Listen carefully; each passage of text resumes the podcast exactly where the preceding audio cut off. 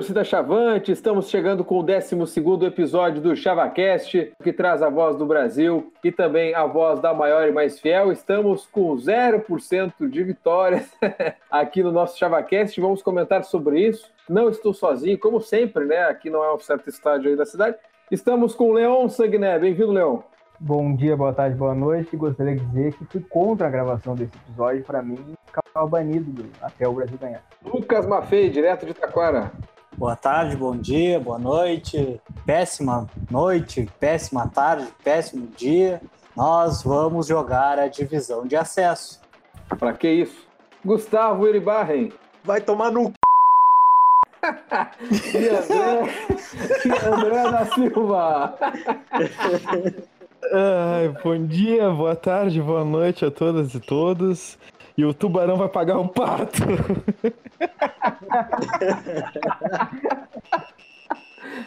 e é isso aí, nós temos 12 episódios, mas 3 pontos na tabela.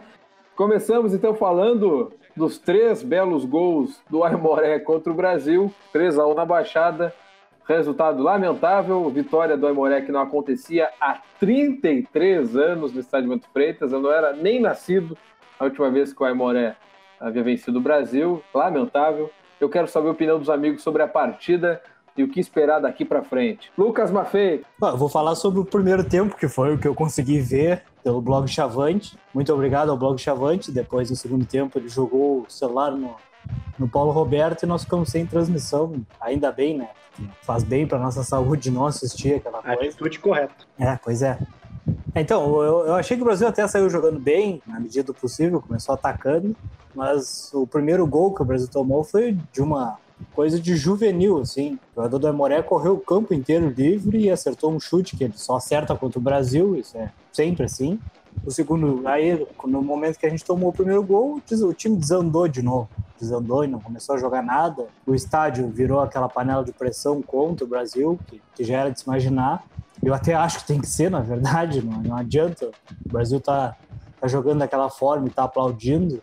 Me desculpe quem pensa o contrário. Eu geralmente sou contra a vaia, mas aí é, nós atingimos uma situação extrema.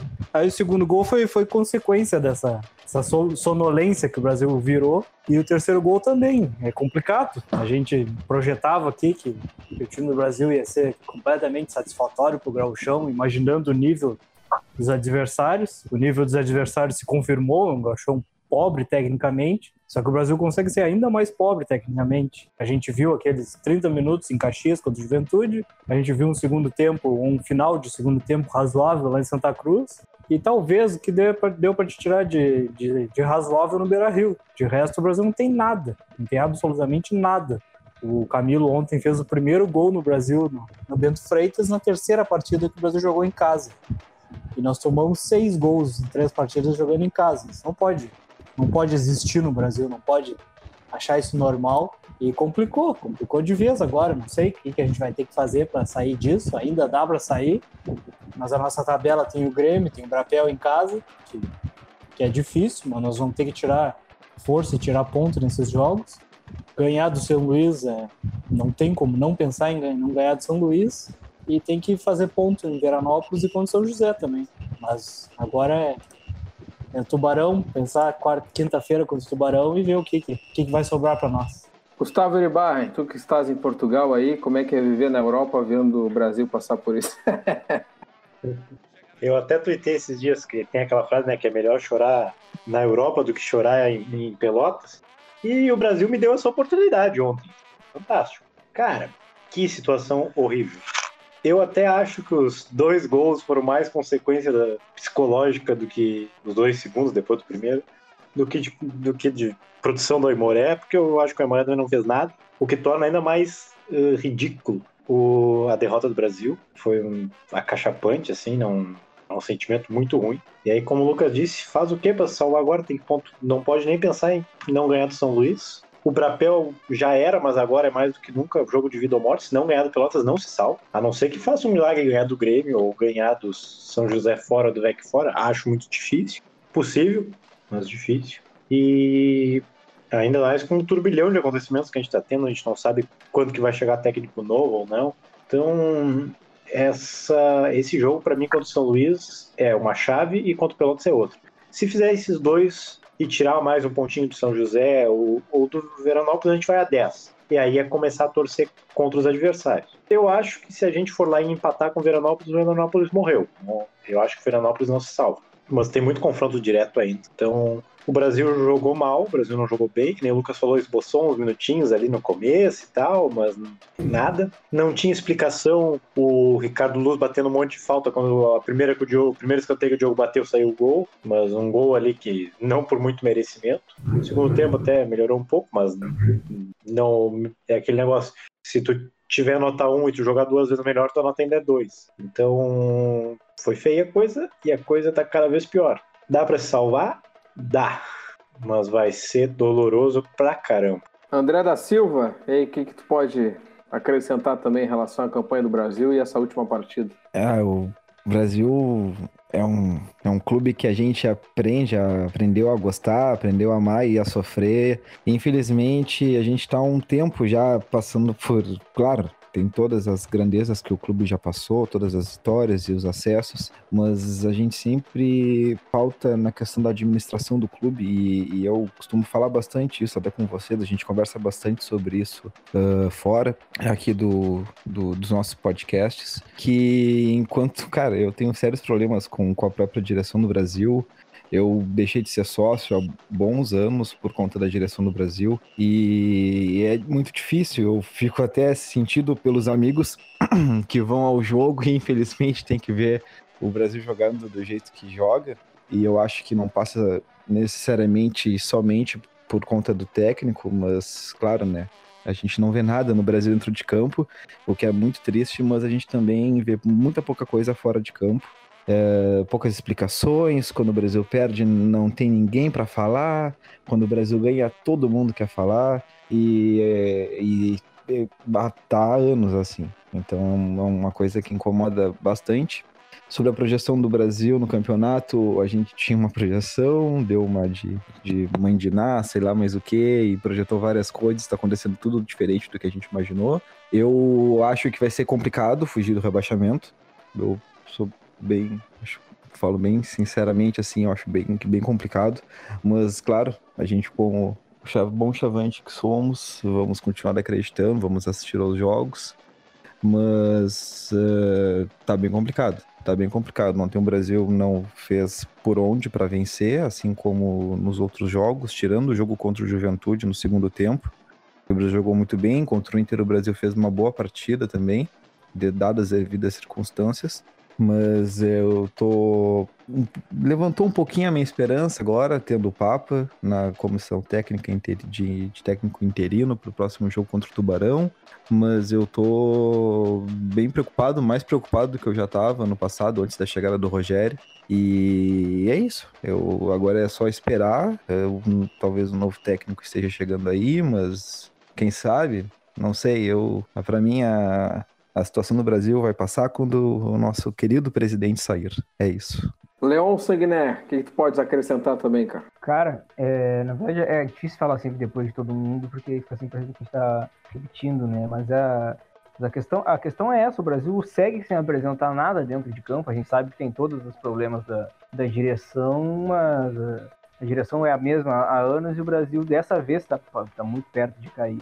Eu acho que tem muito, muito a ver com o comando técnico que foi escolhido pela direção, na verdade. Né? Isso, isso passa pela direção mas o que me, que me incomoda é que o Brasil não, não, não parece ter poder de reação muito, assim, não, sabe? O Brasil toma o gol e fica perdido, perdido, completamente perdido em campo. Tomar aquele gol do Aimoré, tudo bem, tomou, tomou um gol, vamos atrás, vamos, vamos, vamos empatar, vamos virar esse jogo. Não foi o que aconteceu, o Brasil se desesperou mais uma vez, assim como aconteceu contra o Caxias, se, se desesperou, não conseguiu, não, não, não conseguiu sair da, da lama em que se encontrava e que perdeu mais uma vez tomando três, três gols em casa, que é um, uh, não é normal. Brasil não tem time para perder de três para tomar três gols do Aimoré. Então por isso que eu ainda tenho uma pequena esperança de que com um novo comando técnico o Brasil possa melhorar um pouco. Mas o problema é que talvez falte tempo, né? Eu acho que é, é o mais provável, na verdade, é que falte tempo e que o Brasil seja rebaixado ali pelo pelo saldo de gols, que é bem ruim. Mas é isso, eu, eu lancei ali o,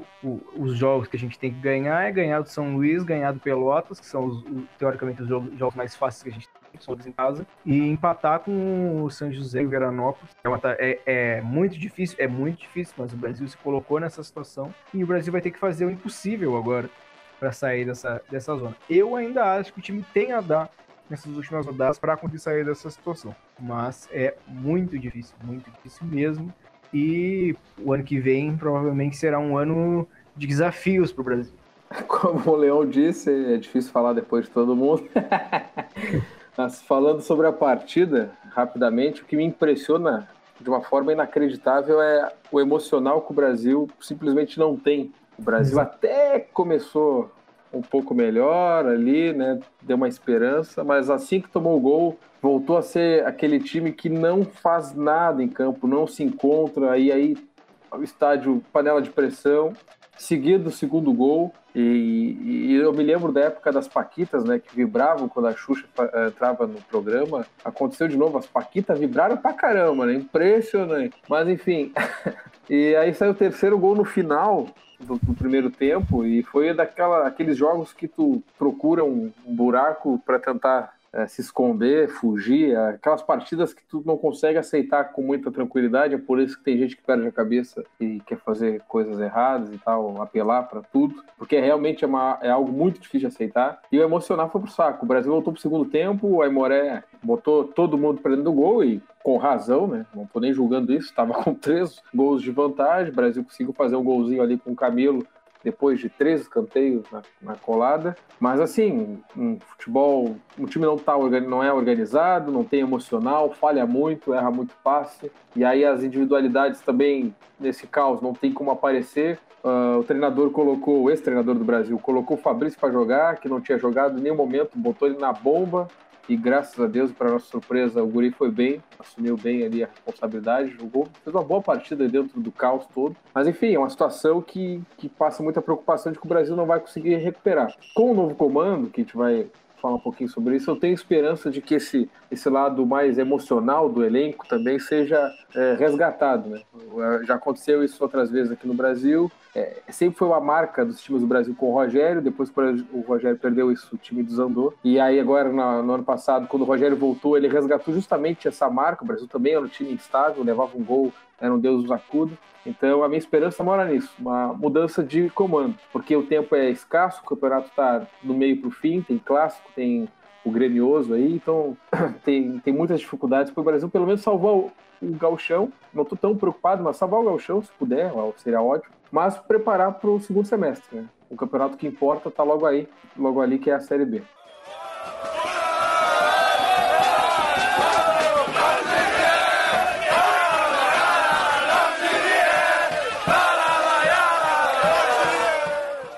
Falando então na troca de comando, tem um boato, um bafafá, um burburinho, né? Que Cláudio Tencati, ex-Londrina, aquele que foi o treinador mais longevo do futebol brasileiro na época, junto com o Rogério, ele tinha um pouco, um pouco mais de tempo no Londrina, talvez um ano, não sei se chegou a isso, mas os dois dividiam esse posto de treinadores mais longevos do futebol brasileiro. E ele é o nome cotado para assumir o Brasil. Eu gostaria de saber a opinião dos amigos. É um bom nome? Leon, tu que foi o último a falar aí, agora comece, por favor. Cara, na verdade, assim, eu, eu vou antecipar um pouco que o, o que o André vai dizer depois, vou dar um spoiler do que ele vai dizer. O Tenkate é o nome certo na hora errada, né? É, ele, com certeza para a Série B seria um ótimo nome, seria ótimo, um ótimo nome no início do, do, do Gauchão. Não sei se o salário dele é muito maior que o do, que o do Paulo Roberto, mas ele estava sem clube também no início do ano, poderia ter sido chamado, e o Brasil preferiu o Paulo Roberto. Eu gosto muito do trabalho do Tencati, o trabalho dele no Londrina é, de, é muito louvável, o trabalho dele no Atlético Goianiense, pelo que se fala, também foi muito bom, no sentido de recuperar o time. Então, é um confirmando ser um nome muito bom, mas eu tenho medo de que não dê certo no galchão e aí para a Série B pode ser mais complicado depois, com, com pressão e coisas do tipo.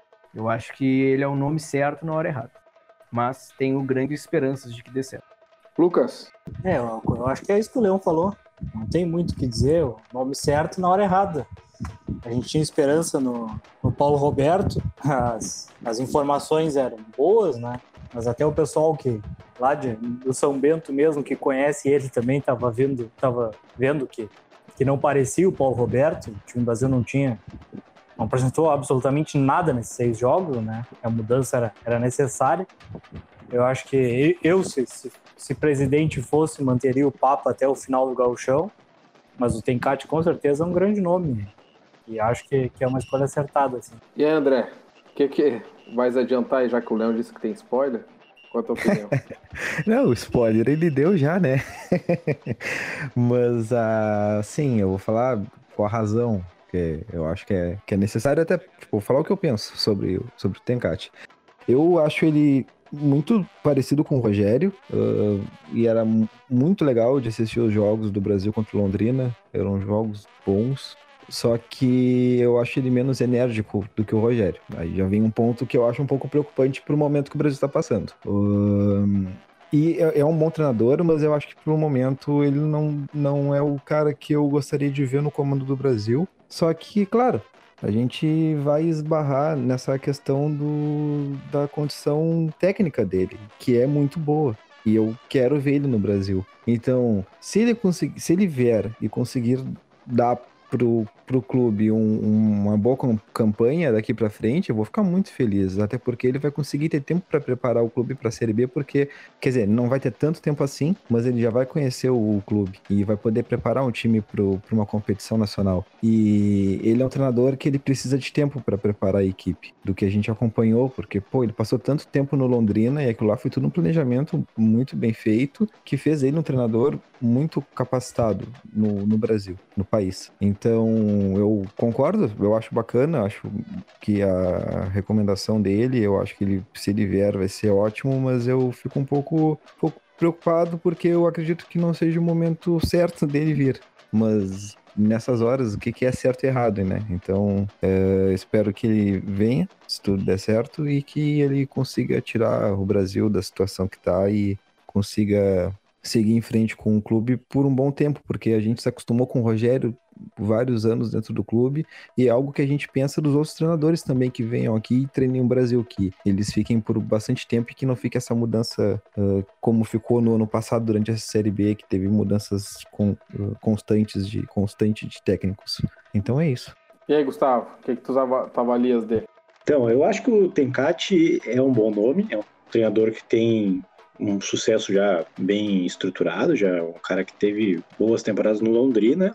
Ano passado não subiu com o Atlético Goianiense, mas não foi uma temporada ruim ao todo. Salvou eles do campeonato estadual, que eles estavam mal que nem a gente, e tá agora, então um ponto a mais para ele. Concordo com os guris, talvez que o timing não seja o melhor, porque, na minha opinião, que nem o André falou, também precisaria um cara um pouco mais enérgico agora.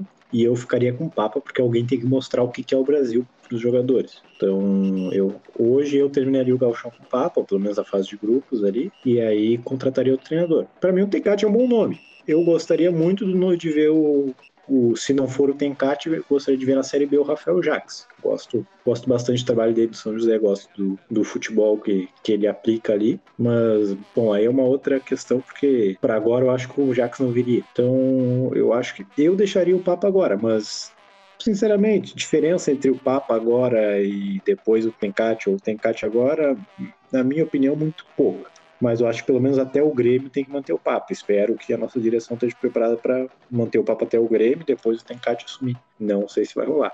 E também não sabemos se o Tencate é ainda, se já é o oficial, já está contratado ou não, mas acredito que a Boataria News está muito forte, então acho que agora a gente já tem um, um treinador contratado. Sim. Eu achei interessante, gostaria só de falar um pouquinho, que na, na entrevista que ele deu né, para o pessoal que da imprensa que ligou para ele, ele falou que acompanhou, acompanhou, viu três jogos do Brasil e tal. Um cara que não tem ligação aqui com o Campeonato Gaúcho.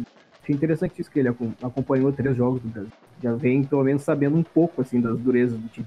Eu acho ele muito semelhante com o Rogério. Por isso que eu disse que assistir os jogos do Brasil contra o Londrina era, era, era, era muito interessante, porque eu, eu via dois técnicos que tinham praticamente o mesmo esquema tático, só que e são dois técnicos também que estudam muito. O Tencati é outro treinador que também deve assistir jogo o tempo todo, deve acompanhar futebol o tempo todo. Então, isso não, não surpreende, na verdade. Isso é uma coisa que me deixa muito feliz, porque eu sei que ele é um cara comprometido. Mas é só aquela preocupação de sempre pelo momento que tá o Brasil. Inclusive, eu queria desejar força para ele. Ele deve estar passando por algum problema psicológico, familiar, para estar assistindo o jogo do Brasil. Força, Tencate. Tamo junto. Pagando alguma promessa. O Rogério saía daqui, o Rogério sempre voltava dizendo que ele não assistia os jogos do Brasil. E aí o Tencate vai me dizer que assiste. Conta outra. Ah, corneta, o cara nem chegou. Né? Corneta diretamente da Europa. Vai te contar, que isso. E só para acrescentar sobre o Tencate, Cláudio Tencati, é, ele que ele, ele, na verdade ele cresceu junto ao lado da gente, né? O Rogério aqui, ele lá no Londrina. Só que ele conseguiu algumas outras coisas que o, que o Brasil não conseguiu, até pelas diferenças também até dos estaduais, né? Ele foi campeão paranaense com Londrina, foi campeão da Copa da Primeira Liga, que pode não ser considerado um grande título, mas foi grana, foi mais uma conquista. Foi campeão do interior por vários anos, assim como a gente foi aqui também. E foi vice da Série C. É, na D ele foi eliminado justamente pela gente. Eu acho Chupa. Um treinador. Foi? Não, O que, que eu acabei de dizer? Isso não, aí, olha, tá demais. Aí, isso aí, Leon, isso mesmo. E aí ele tem muitas conquistas, né? Mas o, como a gente também, os o Paulo Roberto também vem de São Bento com um histórico muito legal de, de acesso e tal. É, mas assim, não, não tem nenhum nome hoje, acho que tirando o Rogério Zimmermann, que a gente poderia ter uma confiança muito alta. Bah, esse vai resolver. A situação é um pouco incerta, instável, a gente não, não tem certeza se é, vai realmente melhorar bastante ou o suficiente. É um, um, período muito tenso que o Brasil vive, mas dos nomes que estão no mercado hoje, é um nome muito interessante. Eu também gostaria de ver o Papa terminando o gauchão, até para ver como é que o Papa sairia, um ex-jogador, conhece muito bem a casa, deu entrevista aqui para nós, a identificação com o Brasil é enorme, é um profissional incrível, mas assim, de repente o Brasil ficou com medo de perder esse cara é, se não contratar agora. É uma possibilidade que eu estou levantando aqui. Não é nem certo que ele está no Brasil, né? A botaria que dá conta que sim, mas daqui a pouco o Brasil não quis arriscar. Mas tem aí, como o Gustavo falou, tem o Jacques, o São José, enfim, tem alguns jogadores, alguns treinadores promissores aqui no estado e fora dele também. Mas é um bom nome, é um bom nome, acho que está compatível com o que o Brasil busca. E espero que seja isso, espero que seja a mudança que faça o Brasil salvar aí o ano e o gauchão e depois, claro, a Série B. Depois teria também outros nomes legais que se a gente fosse pensar para uma Série B, eu penso até, não sei se jogar a Série B no qual talvez seja um pouco demais, mas eu penso até no próprio Luizinho, acho que pelo menos eu gostei dos jogos que ele, tava, que ele teve no Brasil, acho, e ele, pelo que se fala, fez um bom trabalho no, no Criciúma, apesar de não ter acompanhado muito. E tem, tem o próprio Júnior Rocha, que se falou, até se hoje à tarde saiu algumas, algumas né, boatos de, do Júnior Rocha negociando com o Brasil, mas tem um tipo de futebol um pouco diferente, sim, seria necessário uma adaptação. Mas enfim, o Brasil, entre os nomes, eu acho que, se for o Tencate mesmo, escolheu o melhor. Resta saber se é o melhor nesse momento mesmo.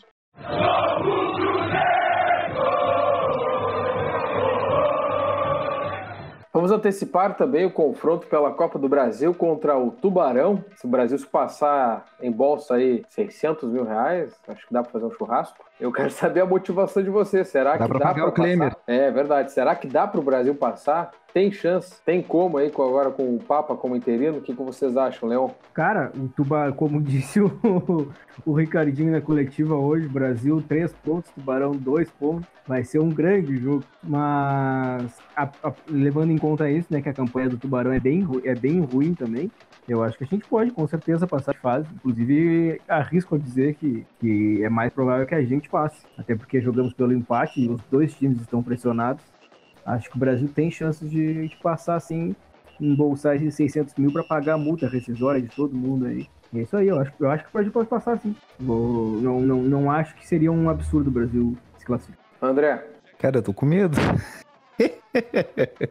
Mas eu, eu acho que na lógica, é, o Brasil passa, mas é que a campanha dos dois clubes são campanhas terríveis. O Tubarão tá vindo com um técnico novo, Bombeiro, famoso Bombeirão, Beto Almeida. E a gente tá indo com o Papa, que é um cara que a gente acredita, é um, é um cara que tem identificado com o Brasil há, sei lá, sete anos, eu acho Fora que dos anos que ele deve ter acompanhado o Brasil também, ele sempre teve um carinho pelo clube. Então, eu acho que o Brasil pode sim ir lá buscar a classificação, só que, bom, né, a gente sabe muito bem como é que, como é que funciona o nosso clube. Então, os clubes do, do estado já jogaram, alguns, a maioria, se eu não me engano, passaram. Ipiranga passou, Juventude passou. Pô, ficaria bem incomodado se o Brasil não passasse, mas é, é isso, é trabalhar a cabeça no dia do jogo,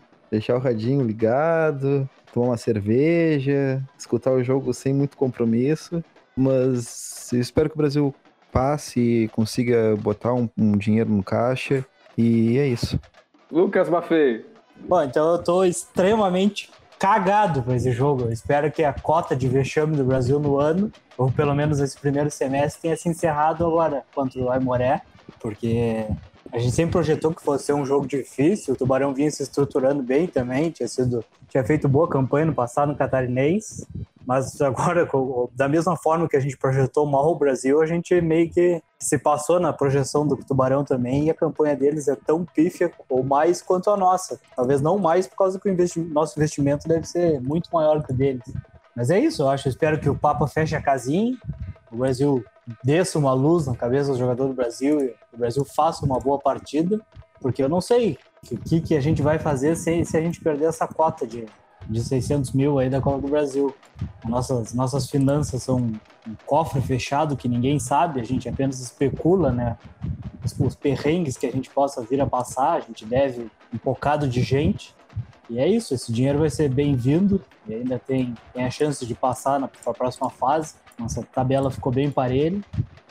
E quem sabe embolsar mais alguma cota adiante. Mas eu espero, espero e torço muito que o Brasil tenha parado de, de brincar nesse primeiro semestre. Chegue lá e jogue bola, não jogue pelo empate, jogue para ganhar do Tubarão e a gente classifique. Gustavo. A fórmula para ganhar do Tubarão é fácil, é só chamar o Nena, né? Sei a situação, mas porque o que eu disse contra o Novo Hamburgo, o que eu disse contra o, o Aimoré, uh, o Brasil é o clube que tem que se impor. Não é, não é por acaso que está jogando fora de casa com vantagem do empate, é porque é o clube melhor ranqueado, é o clube com maior investimento. Então, o Brasil tem que chegar lá e se impor. Eu até fiz uma piada esses dias com o Twitter do Tubarão, que eles falaram: ah, foi, foi instaladas as, as bolas da Copa do Brasil chegaram. Eu, só, eu falei, cara, mas não te preocupa, elas não vão entrar para dentro do gol. Para mim, o 0x0 tá bom. Nesse momento é o momento de não precisa fazer nada exuberante. Eu não quero que o Brasil chegue lá e e ganhe e, e seja um,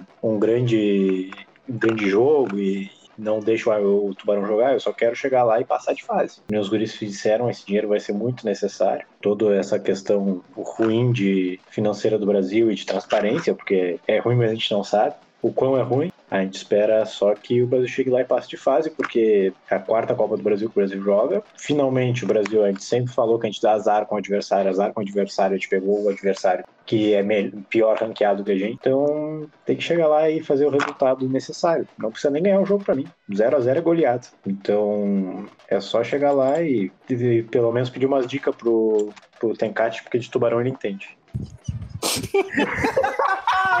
Muito obrigado, cara. Foi uma ótima piada. uh, mas falando sobre o jogo também, assim, ó, o Brasil tá num momento muito ruim, o Tubarão também, o Brasil joga a Série B, o Tubarão não joga. Então acho que o Brasil tem que se impor, não é nem não tem a ver com arrogância ou algo do tipo, mas quando a gente enfrenta um time de divisão inferior, por mais, por mais dificuldade que ele esteja enfrentando, ele vem com força, porque é um time de uma divisão superior, tem jogadores mais qualificados. Eu não sei se a gente tem os jogadores da nossa divisão, mas é, tem que ganhar. Tem que ganhar, no mínimo, empatar para classificar. Não dá para. O Brasil sempre pensou, poxa, a gente sempre pega time de Série A, não consegue classificar, e agora que pegou o Tubarão, não vai classificar. Aí é, é para acabar qualquer argumento do torcedor. E a uma grana muito pesada e do jeito que a gente não paga os caras no final do contrato, a gente tem que ter muito dinheiro. Já que não dá para ter 30 mil sócios, já fizemos essas contas aqui, tem que ter muito dinheiro de competição para pagar os caras, né? Daqui a pouco vamos ter que criar umas festinhas aí para arrecadar dinheiro, que não dá. Mas por isso que o Brasil tem que passar. A importância mais é pela grana do que pelo futebol em si. Acho que todo torcedor do Brasil quer ter umas férias até chegar a Série B, porque tá difícil pro estádio.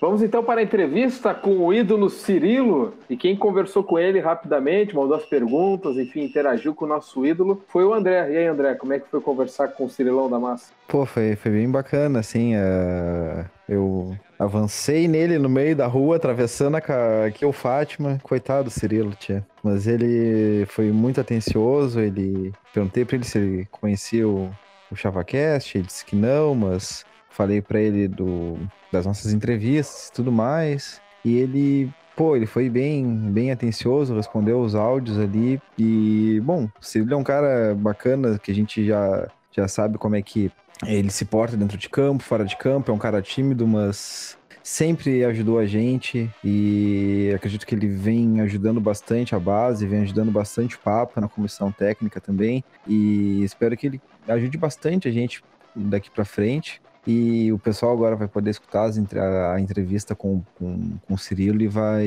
ver o quão gente boa ele é. Pô, ele anda aqui na, na calçada de casa, que ele mora aqui perto de casa. E o cara é super simples, é super tranquilo, é, fala com todo mundo no meio da rua. É, é, é, bem legal assim ter o Cirilo por perto aqui, da, aqui de casa e foi bem interessante acompanhar ele agora nesse final de carreira. Eu não, não vi muito do Cirilo, mas uh, eu acompanhei já um pouco da história dele assim nos clubes da cidade e a gente sabe a importância que ele tem pro, pro futebol do Rio Grande do Sul. Então é, vai ser bem legal da gente escutar essa entrevista dele, assim, tudo muito sincero, sabe? A gente vê que é com coração mesmo, é um cara muito, muito humilde, então vai, ser bacana. Vamos à entrevista então. A gente, a nossa primeira pergunta foi o seguinte: antes de se tornar jogador do Brasil, como é que era o relacionamento com o clube? Ia aos jogos? Cirilo era torcedor do Chavante? Antes de me tornar jogador do Brasil, na realidade sempre fui torcedor, né? Desde que me lembro de criança, já nas categorias de base do clube, frequentava os, todos os jogos do clube. Então, é, é, a minha infância foi no Brasil, escolinha, é, vendo os jogos do clube. Então já desde a infância fui torcedor. O início e o fim da carreira do Cirilo foi no Brasil, mas nesse meio tempo ele conseguiu ter acesso com outros clubes de Pelotas, além do Brasil com os acessos nacionais. E por isso é um ídolo do futebol pelotense. Cirilo, como é que é ter crédito no lugar onde nasceu e criou os filhos? Cara, é muito bom, né, ter esse, esse privilégio de conseguir acesso com os três clubes da cidade. É, hoje eu tenho um respeito muito grande do torcedor do Farroupilho, do Pelotas. Isso me deixa muito feliz. E eu tenho orgulho de falar para meus filhos que tive o prazer de jogar nos três clubes da cidade e com sucesso. Então, é, para mim isso é muito gratificante, muito gostoso, principalmente ter iniciado no, no Clube do Coração e encerrado no Clube do Coração.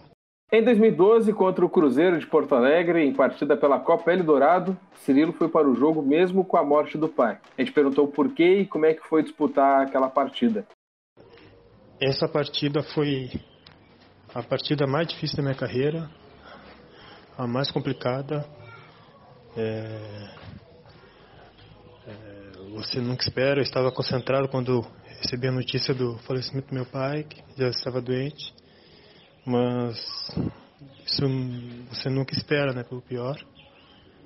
E passei o velório dele todo no é, toda madrugada no velório dele e, e na manhã seguinte, logo que cheguei no, no hotel, eu liguei pro professor Rogério e disse que estava à disposição dele pro jogo. Ele inclusive também foi no, no velório e ele me deixou bem à vontade e, e a minha decisão por jogar foi porque o sonho dele sempre foi é, me ver jogando e ele estava muito feliz pelo fato de eu estar voltando ao clube onde tinha iniciado e nunca tinha jogado, nunca tinha tido uma oportunidade no profissional realmente.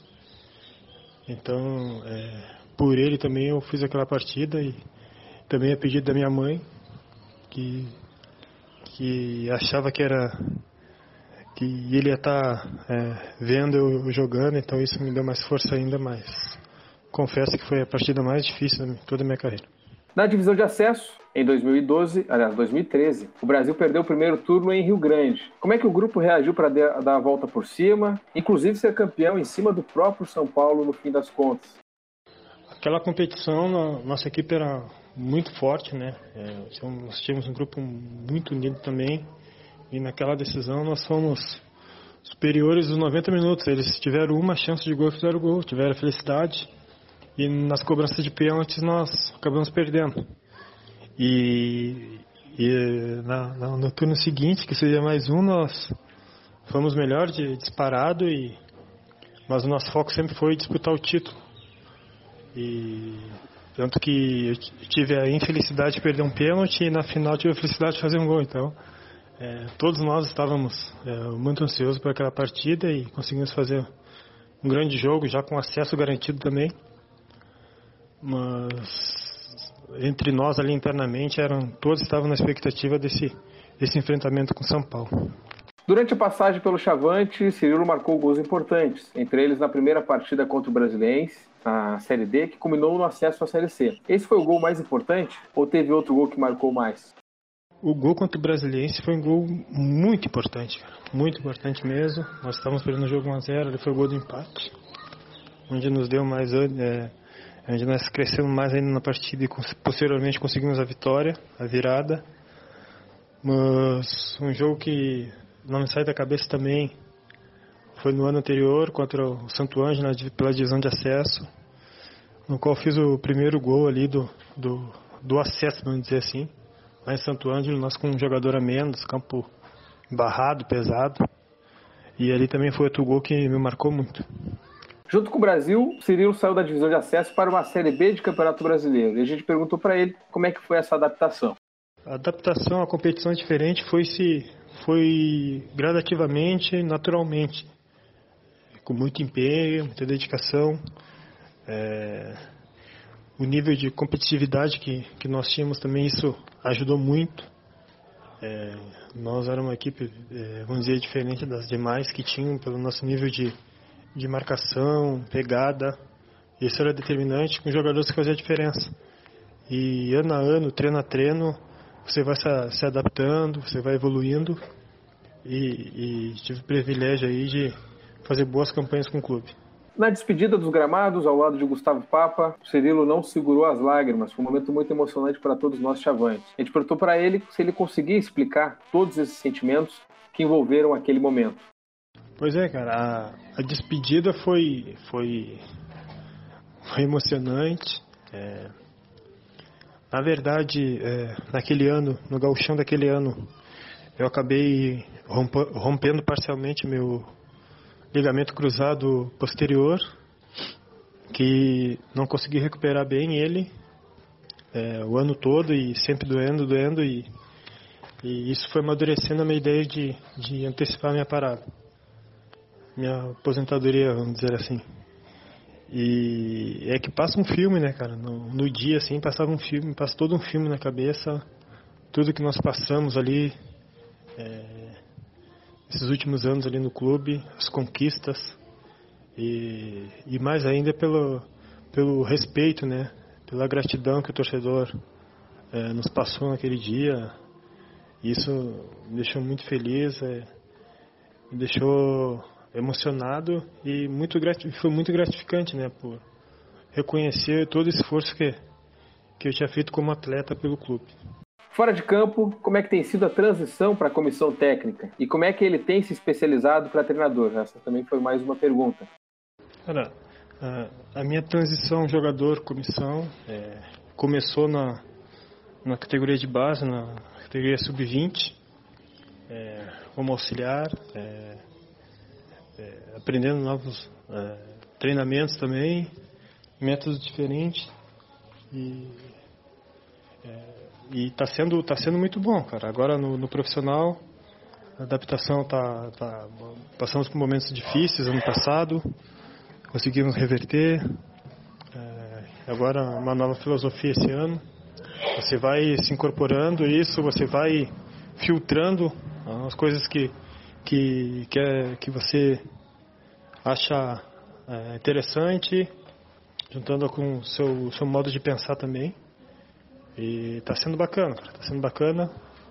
É, vamos ver mais à frente ainda, estamos estudando, lendo livros, é, para mais à frente ver o que, que vai acontecer. E por fim, novamente ao lado de Gustavo Papa, Cirilo assumiu o comando técnico de uma partida da Série B no passado contra o Criciúma em um momento extremamente delicado. Como é que foi preparar o time para aquele jogo e qual foi a sensação, na opinião do Cirilo, de sair com aquela vitória?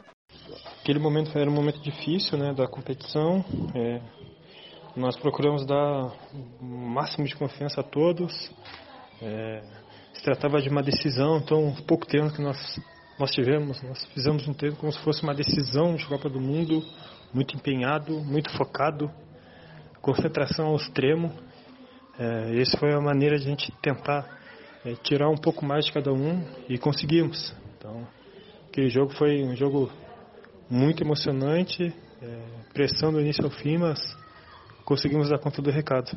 Obrigado, Cirilo, pelas palavras emocionantes aí pro ChavaCast. Acho que eu posso falar por todos aqui, pela torcida do Brasil. Era um torcedor do anticampo, acho que o sonho de todos nós aqui era poder vestir a camisa do Brasil, defender cores do clube dentro, jogando bola. E o Cirilo fez isso pela gente e nos levou a acessos nacionais inéditos, acessos que ninguém mais conseguiu aqui em Pelotas, nem na Zona Sul. Então é um marco e, como diria o Rogério Zimmer, o maior zagueiro dos últimos 30 anos, ou da história da cidade de Pelotas, pode ser também. E Paulo de quem não concorda.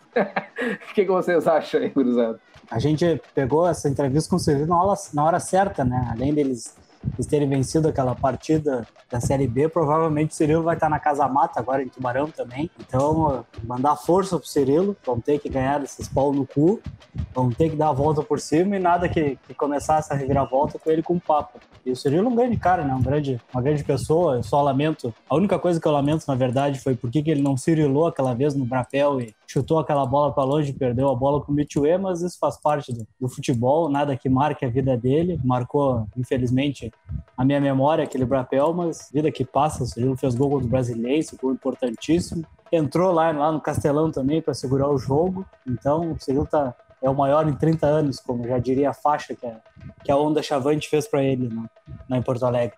Uh, o Cirilo é um cara fantástico. O, a, a, concentração dele, a humildade dele dentro de campo e fora de campo é algo que tem que ser um exemplo.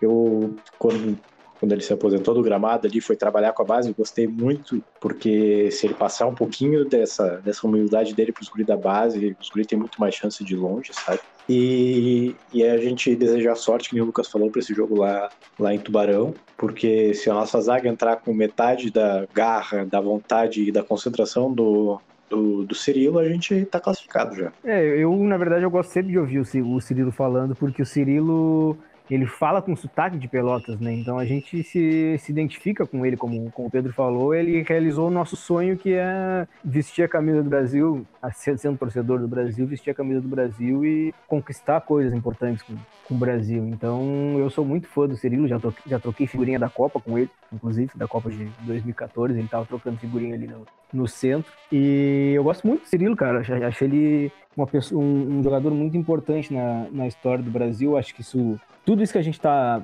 passando agora, acho que vão ser coisas que a gente vai perceber daqui uns 10, 15 anos a, a dimensão do, desses jogadores que passaram por aqui. E quando isso acontecer, certamente o Cirilo vai ser um dos maiores nomes da história do, do futebol pelotense. E gostei muito da. Fiquei bastante mexido com a resposta dele no, do jogo que quando o pai dele faleceu. Foi bem bem tocante a, a, a, resposta dele, acho que foi o grande destaque dessa entrevista. E, e também desejando sorte a ele pro, pro jogo aí contra o Tubarão. Com ele na, na Casa Mata, a gente fica mais tranquilo. Então, pessoal, vamos encerrar o 12 episódio do ChavaCast, na esperança de que o próximo seja com vitória, pelo amor de Deus. Ou com, ou com empate. Ou com empate. Com empate né? não, precisa, não precisa ganhar. É, não precisa ganhar. É, pô, é, ó, viu? O ChavaCast defende, não precisa é, ganhar. É, é não, não, não, não, vamos gastar as vitórias assim quando a gente pode empatar. ChavaCast estrategista. o ChavaCast zicou tanto que se zicar até empate a gente tá ferrado, né? Algum hino pra terminar? Pouco. Pô, cara. que ah, merda. Cara, nem hino, nem bolão, nem nada. Cara, toca ter... uma Ave Maria aí no fim do. Talvez seja um mais Não, Raul Seixas, tente outra vez. Então, valeu, pessoal. Te convido então para o próximo episódio após a partida contra o Tubarão, que é na quinta-feira pela Copa do Brasil. Oremos, agradecemos a audiência e até a próxima. Valeu, gurizada. Um abraço. Um abraço. Um abraço, um abraço a todo mundo.